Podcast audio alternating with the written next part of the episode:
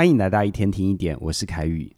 上一集的一天听一点跟你分享了为什么人遇到挫折会想要躺平，还有 Seligman 教授习得无助的研究。就是啊，如果狗狗曾经被电击过，而且逃不掉，那它之后到了新的地方，同样遭遇电击，它也会假定这电击是无法停止的，所以干脆坐下来乖乖被电就好，反正努力也没有用。但就有人质疑哦。在狗身上成立的实验放回人类身上，说不定结果会不一样啊！确实哦，这一点心理学家也发现了。所以后来奥勒冈大学有一个研究生，他就想要研究人面对挫折的时候，他们的反应会是什么。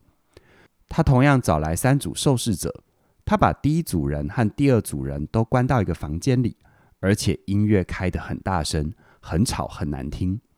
研究者呢，会教第一组的受试者试着把声音关掉，尝试控制板上面的各个按钮，但是噪音依然没有停止，他们怎样都关不掉。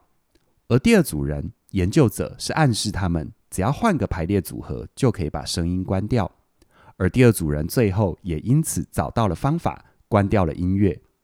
最后第三组人，他们没有被噪音攻击。接着呢，所有人都被带到另外一个房间。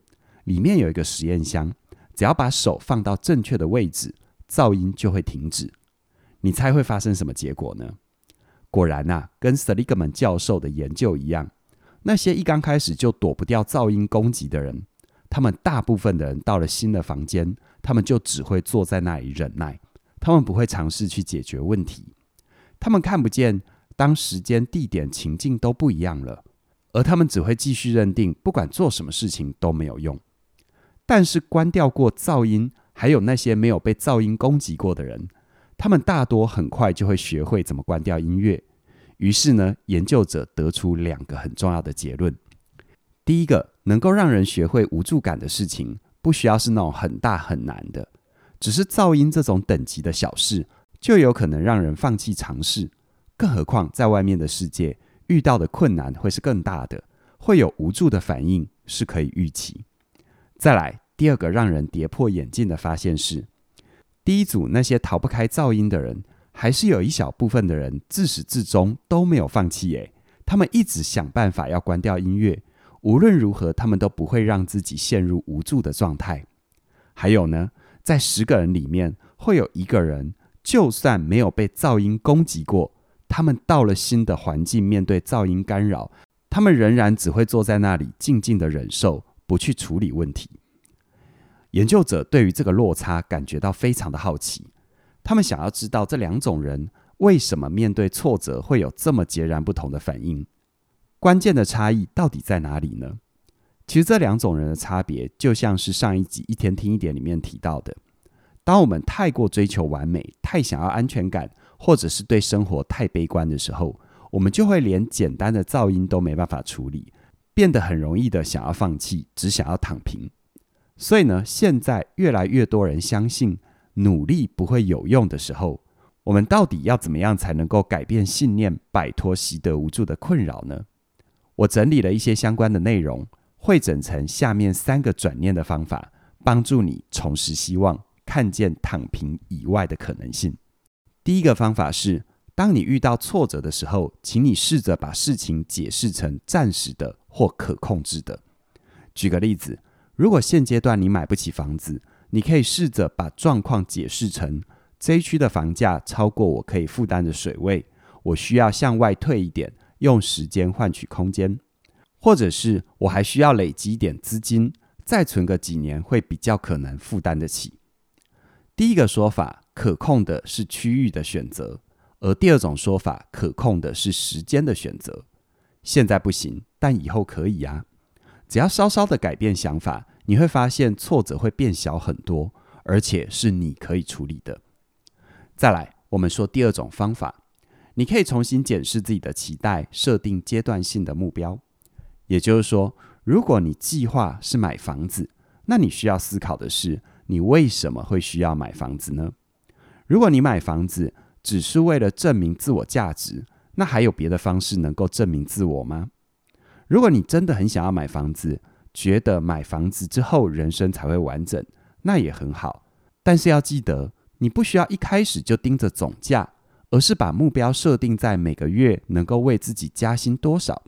比如说，半年之后，你希望自己每个月能够多个五千、一万元的收入，然后去思考要怎么能够多创造这些现金流，是要去兼差，还是要去挑战更高的职位？这都是可能性。当你把目标放在能力的提升，而不是最终的条件，你的压力感就会瞬间小很多。把大的理想拆成一个一个小的任务，你就会更容易的有成就感。最后第三个方法，学会做好每一件小事，并且从里面获得优化。比如说，在存钱的过程，你可以同时做一些功课，像是搜集不同物件的资讯，每个星期看一个房子，或者是了解房市的波动跟走向。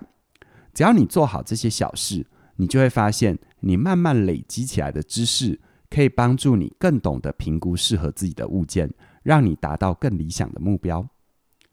每个人的生活其实都有很多辛苦的地方，所以我们难免会想要躺平。而如果累了，先躺下来一阵子是没关系的，但要提醒自己再站起来。毕竟啊，生活一直都会是起起伏伏的。如果因为一时的低谷就认定，之后永远不会再有高峰，那就看不见未来的更多可能性。在转弯之后，说不定会有更宽阔的舞台在等着你嘛。记得哦，曾经看不见希望跟一直没有希望，它是完全不一样的。当你懂得改变自己的观念，把力量放在可以控制的地方，你就能够调整自己的情绪。而当情绪变好了，你就会更愿意展开行动，创造现实。活出自己喜欢的样子。无论你现在是躺着想要起身，还是要替自己安装防护网，或者是不管压力如何都不想放弃，那我会很推荐你加入嘉玲老师主持的《提升你的心理免疫力》这一门线上课程。你可以跟着嘉颖老师系统化的步骤，一步一步的去解开内心的结，学习和压力相处，找回重新面对现实的勇气。而如果你想要知道怎么设定目标，不再被现实打败，我也很推荐你加入线上课程《过好人生学》。在这门课程里，你可以学习用更合适的心态定义自己人生的方向，并且建立过好人生的四大能力，创造人生真正的满足。而你也可以参加全方位职涯思维，透过我有系统的引导，你会更了解职场的游戏规则。提高自己破关打怪的能力，让工作变成你可以自我证明的游戏场。